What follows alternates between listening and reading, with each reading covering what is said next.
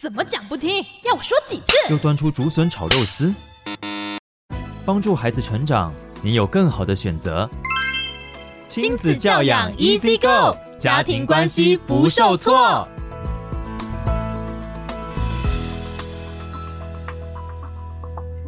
欢迎收听亲子教养 Easy Go。那今天想要请问杨丽蓉老师的是呢？哇，如果呢，我国中的孩子哦，开始向我提出请求了，说，嗯，他这个周末想要去好朋友家住一晚，或者呢是哇，他真的出去玩了以后呢，今天回来的时间，哇，怎么他本来说九点要回到家，到了现在十点半了，都还没到家，我到底要？这个时候我该不该哑公，或者该不该答应呢？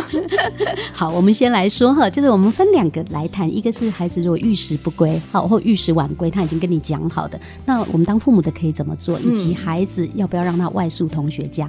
好，我们先讲遇时晚归啦。其实所有的父母都非常清楚，在他还没有踏入家门那一刻，你比较多的情绪是什么？担心，真的是担心。但是你知道，你的担心竟然不成，他竟然还回来你，你看了马上就转成什么？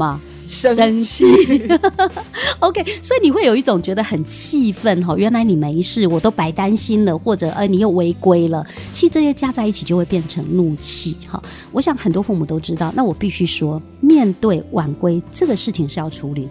晚归简单的说就是孩子没有依照在青春期跟你有的约定，他应该要遵守这样的一个规则来走。其实你想，他的真正终极的问题是这样。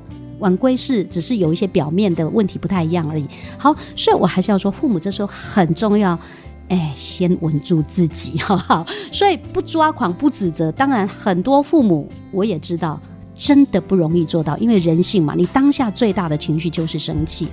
可是你其实前面还有什么？还有担忧，对不对？所以我常会鼓励爸爸妈妈，很重要就是。面对孩子过去如果已经有晚归的经验，你对于他下次可能晚归的时候，你一定要沙盘演练，再演练，再不断的演练。演练什么呢？就演练一些有用的技巧。所以你只要有练习，你当下真的就比较不会抓狂。好，所以这一点我还是要跟大家分享。那至于要练什么呢？三个步骤：先听你，后说我，再协商。什么叫先听你？我讲，如果你演练过了，你不那么生气。我常常讲，我们对青少年任何你看不惯的行为，如果你先表达好奇，哎，我好想知道，哎，我很好奇，哎，为什么你今天出门的时候有跟妈妈说十点你一定会到家？哎，可是现在已经十点半或十一点，我很好奇，我好想知道，请把这两句经典台词背起来哈，背多了就是你的哈。那。你先听听他解释，你才有办法分辨哪些晚归其实本来就合理该被接受的，甚至搞不好这个当中还有一些是值得肯定的，对吗？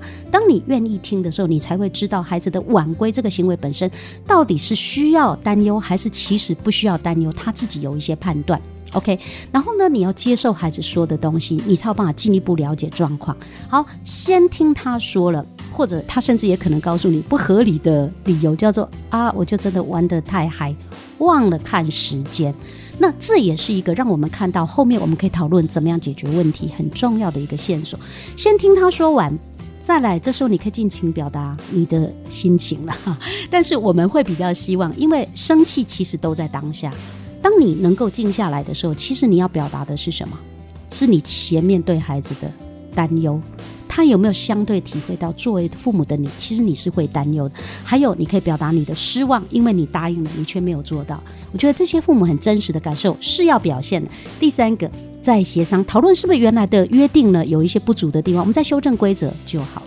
至于要不要让孩子外宿同学家，我觉得很重要。我们能够看到，孩子在从被保护要迈向独立，其实真的是一个渐进的历程。那要不要让他去？当然你会考虑很多嘛。安全一定是父母最考虑的，那孩子最重要，他考虑的是什么？是友谊的需求、社交的经验嘛。